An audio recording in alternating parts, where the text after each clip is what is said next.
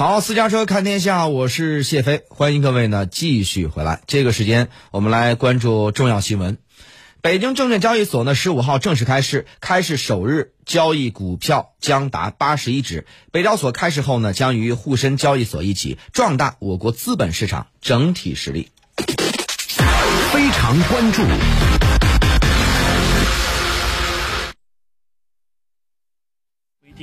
人投资者申请北交所交易权限，开通前二十个交易日，证券账户和资金账户内的资产日均不低于五十万元，并且有两年以上证券交易经验。东海证券杭州营业部工作人员方瑜说，这段时间每天的线上开户人数是平时的五到六倍。符合条件的客户里面有百分之七八十的比例开通了。如果你之前开通过股选精选层的话，我们是直接给您平移的，不需要再去开通的。此前，北交所明确了新三板精选层挂牌公司平移为北交所上市公司。开市当天将有八十一只股票交易，其中七十一只是平移股票，十只为开市时直接上市的新股。如是金融研究院院长管清友表示。北交所开市后，将与沪深交易所一起壮大我国资本市场整体实力。它将极大的助推资本市场服务中小企业的能力，推进国家创新战略的实施。北京证券交易所将和上海证券交易所、深圳证券交易所形成错位发展，那么极大的提高整个中国资本市场在世界上的竞争力。财政部税务总局昨天发布公告，明确投资北交所上市公司涉及的个人所得税、印花税相关政策，在按照现行新三板适用的税收规定执行；涉及企业所得税、增值税相关政策，按企业所得税法及其实施条例、财政部、国家税务总局关于全面推开营业税改征增值税试点的通知（财税二零一六三十六号）及有关规定执行。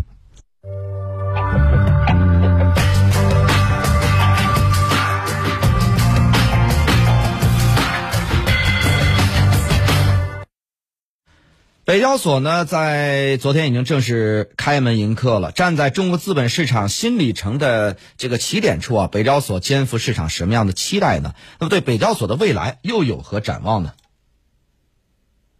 非常评论。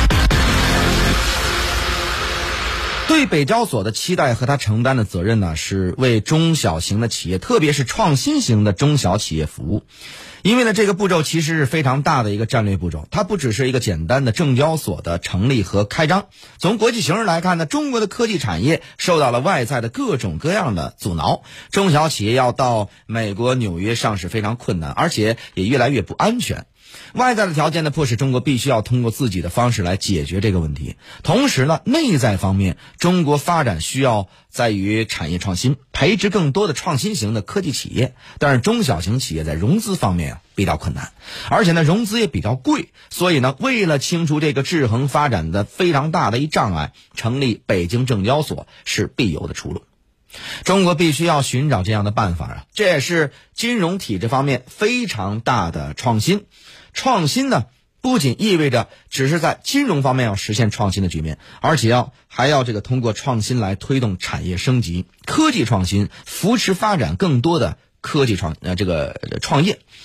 那么整体上来讲呢，它是一盘大棋，是为中国的未来的发展铺就了更宽广的道路，这是最根本的。